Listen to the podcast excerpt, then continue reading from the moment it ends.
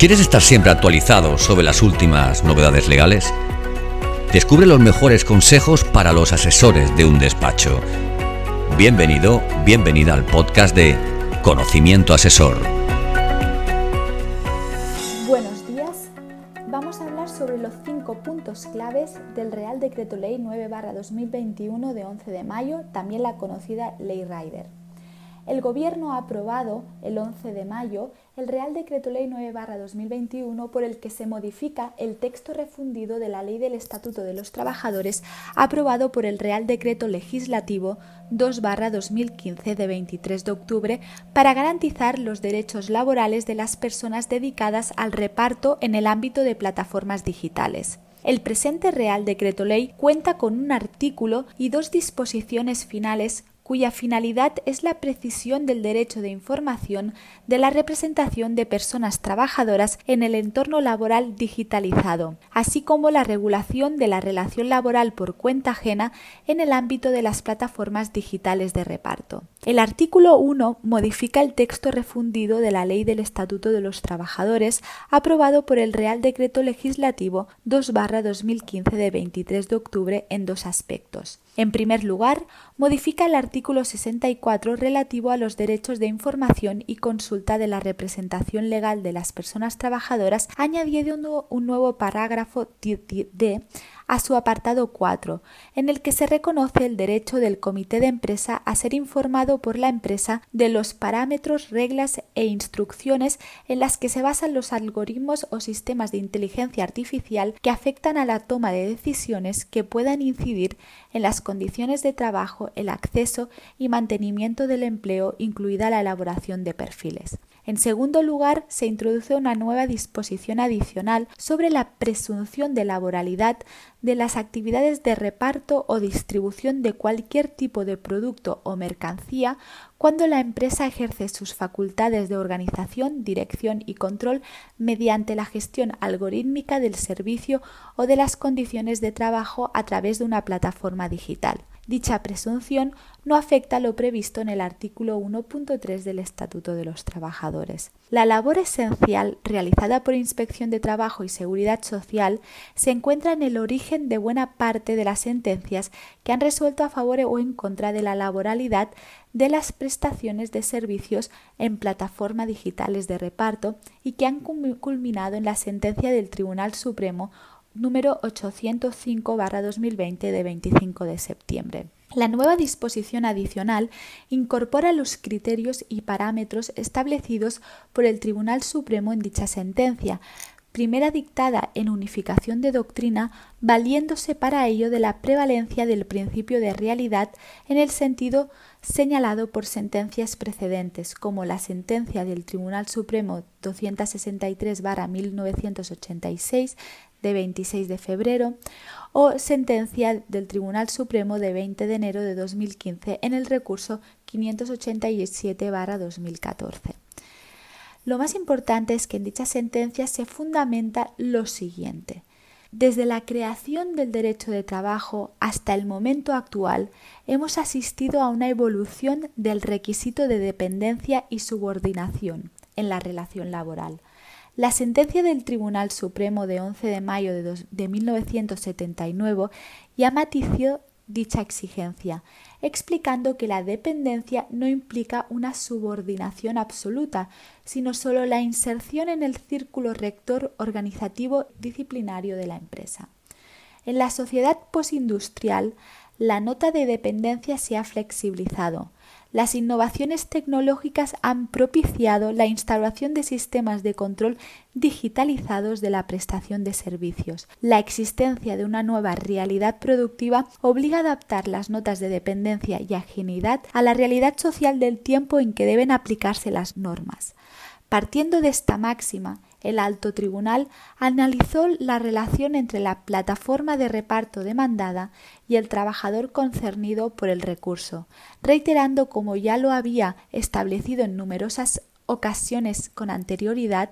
que las facultades empresariales de dirección, organización o control de la actividad y en tal sentido las notas de dependencia y afinidad pueden traducirse a la realidad de formas diferentes a las clásicas cuando la empleadora asume los riesgos de la operación y es beneficiaria de sus frutos realizando una labor de coordinación, organización o control de la prestación u ostentando la potestad sancionadora y ello aunque sus prerrogativas se manifiesten de forma indirecta o implícita a través de la gestión algorítmica de las condiciones de trabajo o del servicio prestado. A través de esta nueva disposición adicional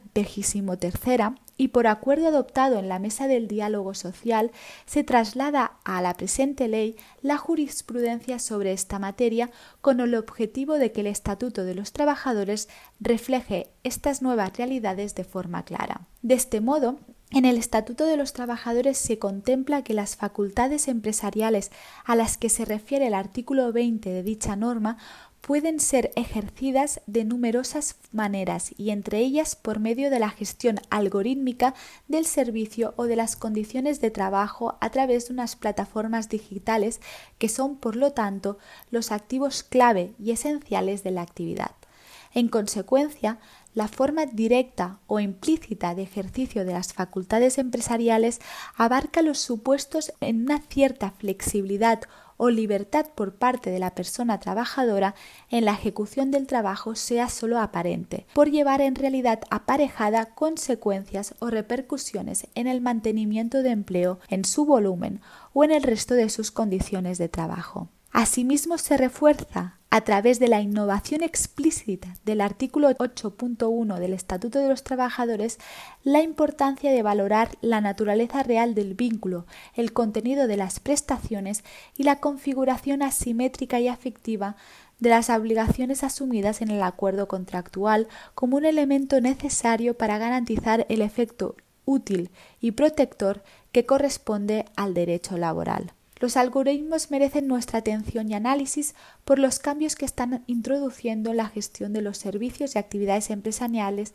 en todos los aspectos de las condiciones de trabajo. La eficacia de la nueva disposición adicional vigésimo tercera, basada como se ha expuesto en la valoración de la naturaleza real del vínculo, va a depender en gran medida de la información verificable que se tenga acerca del desarrollo de la actividad a través de las plataformas que deben permitir discernir si las condiciones de prestaciones de servicios manifestadas en una relación concreta encajan en la situación descrita por este Real Decreto Ley siempre desde el mayor respeto a los secretos industriales y comerciales de la empresa conforme a la normativa vigente. En consecuencia, la conocida como Ley Raide se ha aprobado tras el acuerdo alcanzado entre el Ministerio de Trabajo y Economía Social, Comisiones Obreras, UGT y otros sindicatos. Gracias a este acuerdo al que se llegó hace dos meses, la plataforma de reparto como Globo o Delibero verán cómo las numerosas sentencias que reconocían la laboralidad de sus trabajadores se ven plasmadas en una ley que pretende acabar con la precariedad que siempre ha caracterizado a los trabajadores de este sector de la economía dedicado al reparto a domicilio. En consecuencia, el principal punto esencial a determinar es la laboralidad como eje central. Lo principal de, este Real Decreto Ley es que se recoge la laboralidad de los repartidores de las plataformas digitales, una cuestión que, como se ha expuesto anteriormente, ya venía recogiendo numerosas sentencias. Por medio del Real Decreto Ley se modifica el Estatuto de los Trabajadores para fijar la presunción de laboralidad en el ámbito de las plataformas de reparto, es decir, que los riders dejarán de ser falsos autónomos y pasan a ser trabajadoras, trabajadores por cuenta ajena. En este sentido, por aplicación se establece la presunción de laboralidad en el ámbito de las plataformas digitales de reparto. Por otro lado, además, el segundo punto clave es que se conocen las reglas de los algoritmos. En el acuerdo se concreta que la representación legal de los trabajadores deberán ser informada de las reglas que encierran los algoritmos y los sistemas de inteligencia artificial, que pueden incidir en las condiciones laborales por las que se rigen las plataformas, incluyendo el acceso y mantenimiento del empleo y la elaboración de perfiles. El tercer punto clave es que existe muchísima más protección social al dejar de ser falsos autónomos todos estos trabajadores y convertirse realmente en trabajadores por cuenta ajena, estos tendrán todos los derechos que tienen los trabajadores de las relaciones asalariadas. Es decir, que la empresa será la que cotice por ellos y por lo tanto tendrá la misma protección social que cualquier trabajador asalariado. Para estos trabajadores la situación de ser falsos autónomos no supone ningún tipo de beneficio, ya que con esta condición el trabajador no tiene vacaciones retribuidas ni salarios mínimos, tampoco tiene permisos retribuidos, ni lactancias, ni reducciones de jornada, por lo que pasa a ser asalariado aporta mucha más protección social. El cuarto punto clave es que el gobierno dará tres meses a este tipo de plataformas para convertir en asalariados a los riders una vez se apruebe el, Real Decreto Ley. Este quiere decir que, habiendo sido aprobado a 11 de mayo de 2021, las empresas tienen hasta el 11 de agosto de 2021 para llevar a término toda la regularización de sus trabajadores. Finalmente cumple, cumple advertir como último punto que existe tanto posiciones que favorecen y posiciones que, ven como buena este, esta normativa, mientras que algunos riders son críticos con la ley. En este sentido, por ejemplo, desde UGT o comisiones obreras ven esta ley como positiva, aunque en algunos puntos podría ser, llegar a ser manifiestamente insuficiente. No obstante, para muchos riders eh, esta ley la consideran más insuficiente por cuanto solo se centran a regular este único sector y no los otros sectores en los que también pueden existir falsos autónomos. Además, pueden llegar a considerar que la ley puede llegar a ser una oportunidad perdida a la hora de ponerle freno a la uberización de la economía. Tampoco están de acuerdo con los tres meses que se les dan a las empresas para convertir asalariados a los riders porque de alguna manera pueden verse vistos que una parte de ellos se extingan las relaciones, ya sea las relaciones mercantiles mm, realmente laborales que existen. Finalmente, conviene advertir que las empresas podrán contratar a trabajadores de forma temporal cuando esto sea necesario. Es decir, cuando exista un pico de demanda, las empresas deberán contratar a través de los contratos temporales, pero ya nunca más en relación a, un contrato mercantil. Y dicho lo anterior, finaliza aquí la exposición sobre los cinco puntos claves de, de la ley Rider, así como el acuerdo alcanzado en su día. Gracias por escuchar este nuevo episodio del podcast de Conocimiento Asesor.